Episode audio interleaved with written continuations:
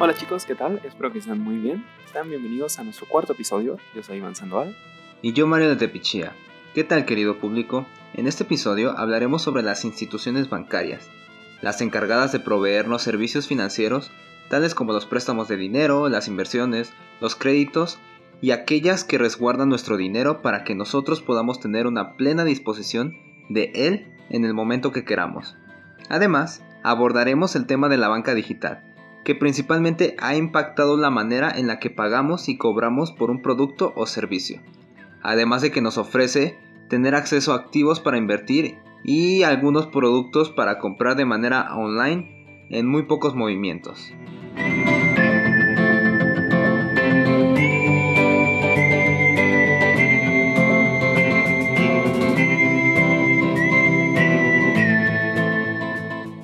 Bueno, para empezar tenemos que preguntarnos qué es un banco. Y básicamente un banco es una institución que pone en relación a ahorristas o depositantes, que son las personas que ahorran dinero o depositan en la institución bancaria, y prestatarios, que son las personas que le piden dinero al banco y tienen la obligación de pagar ese dinero con un porcentaje de interés.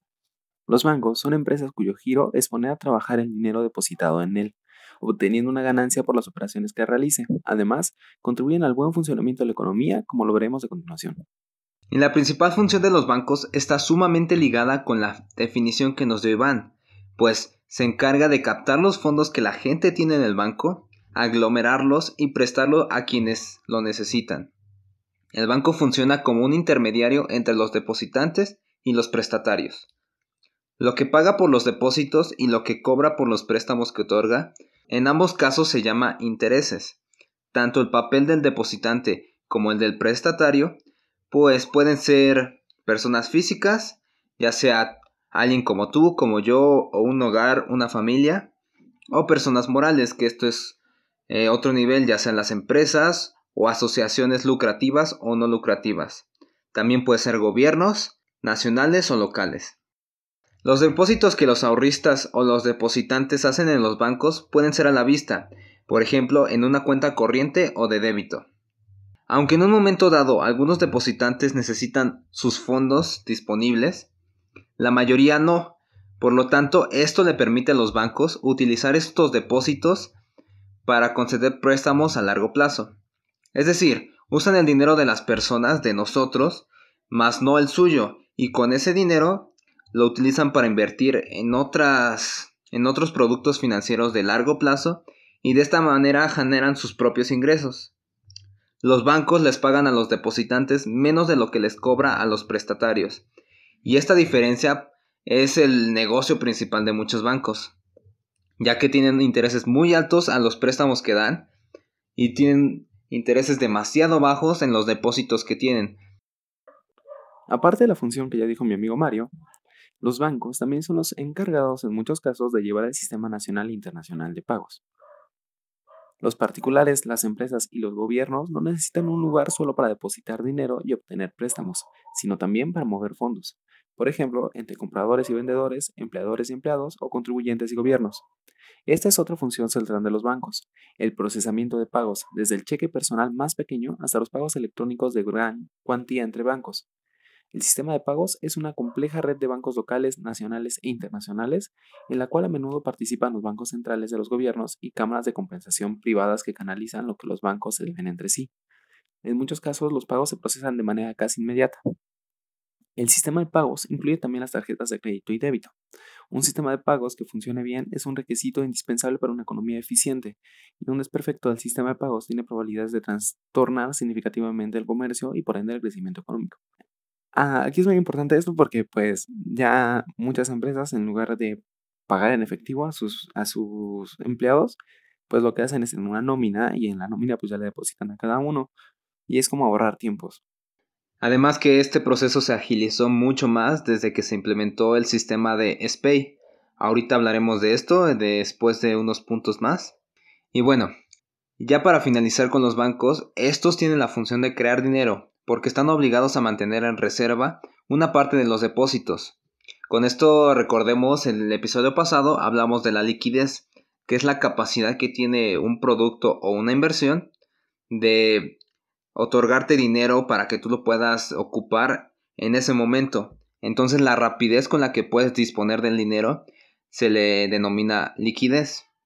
Y con lo que nos referimos con esto es que los bancos deben o tienen la capacidad de crear dinero para poseer de liquidez y si algún cliente les pide sus depósitos, pues tener el dinero disponible para entregárselos a ellos. El monto de estas reservas depende tanto de las necesidades de efectivo de los depositantes.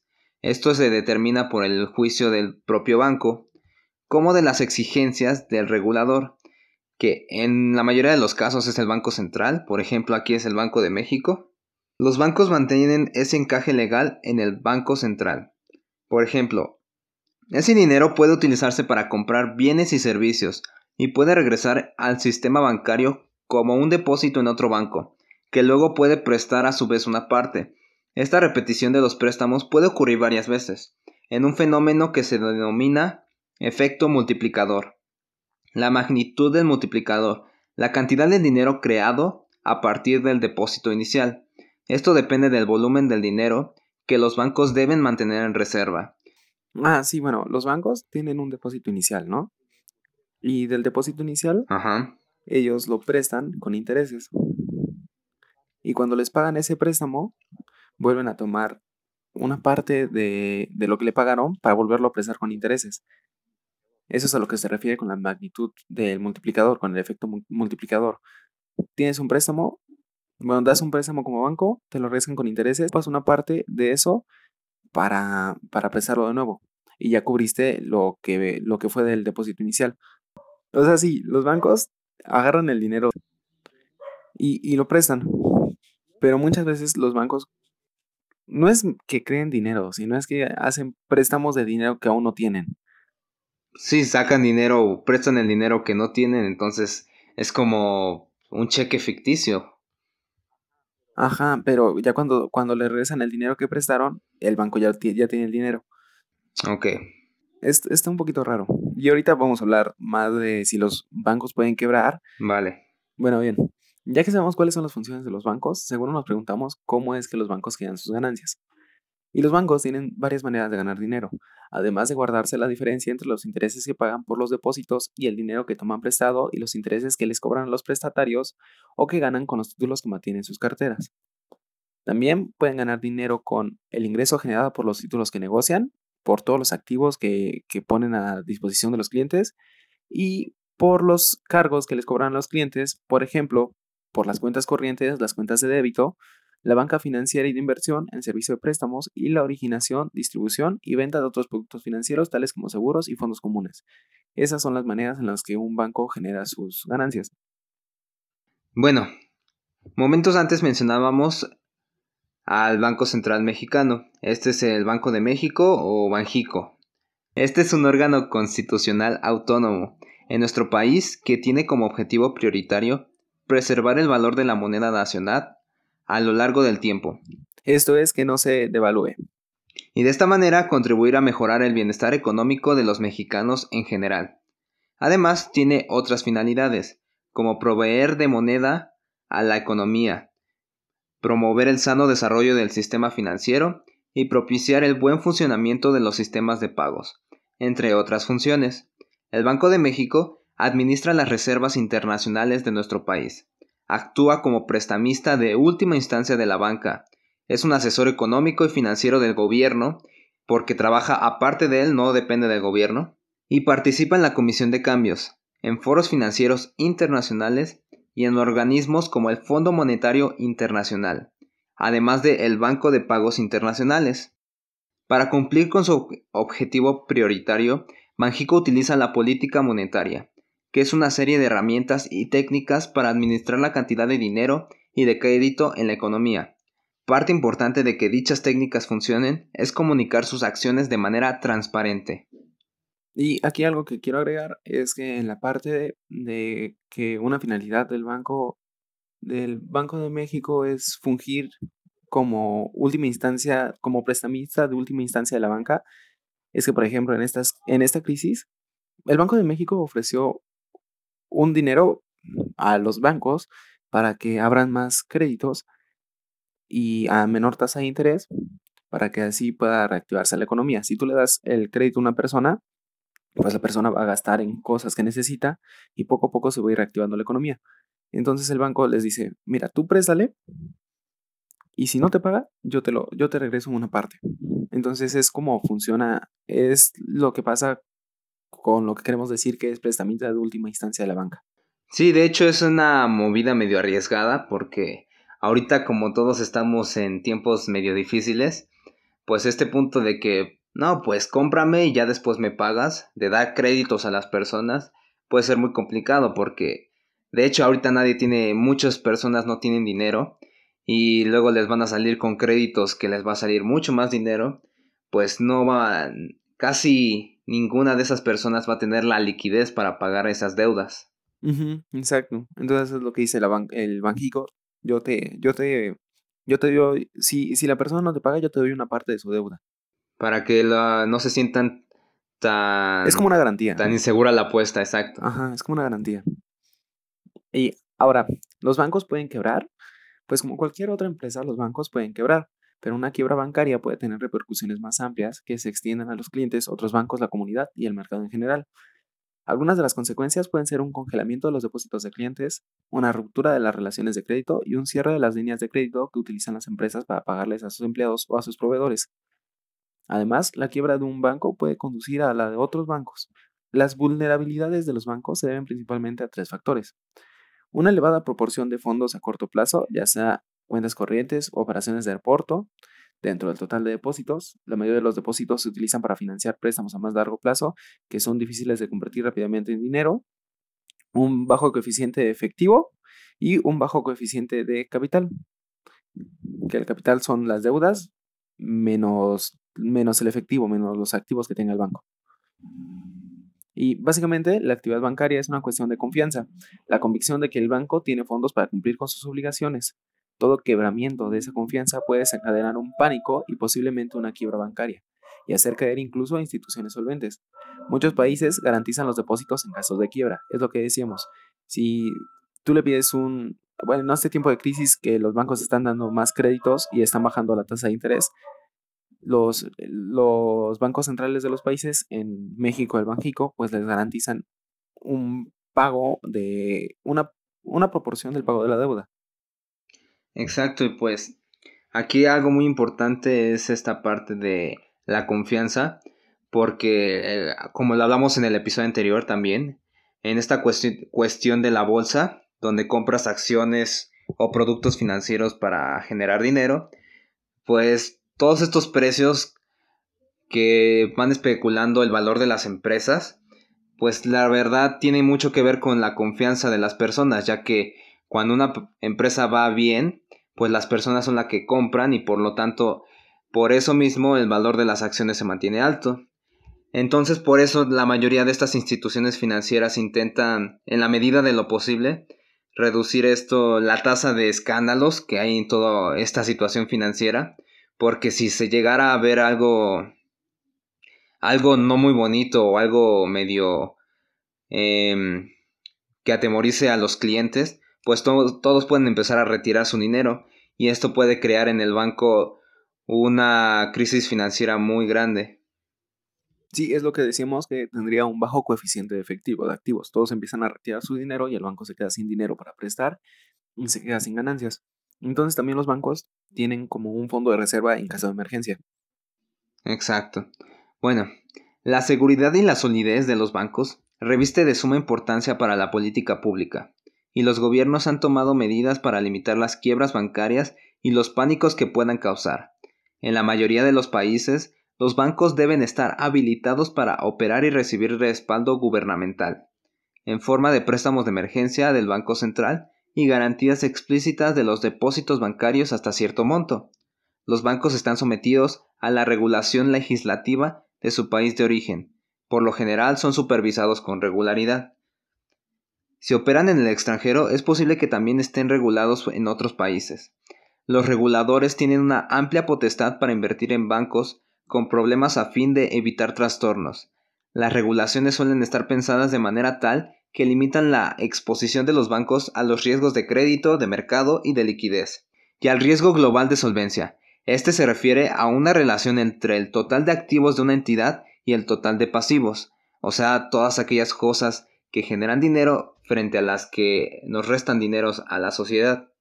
Dicha relación es un cociente que indica cuántos recursos se tienen en activo en comparación con el pasivo.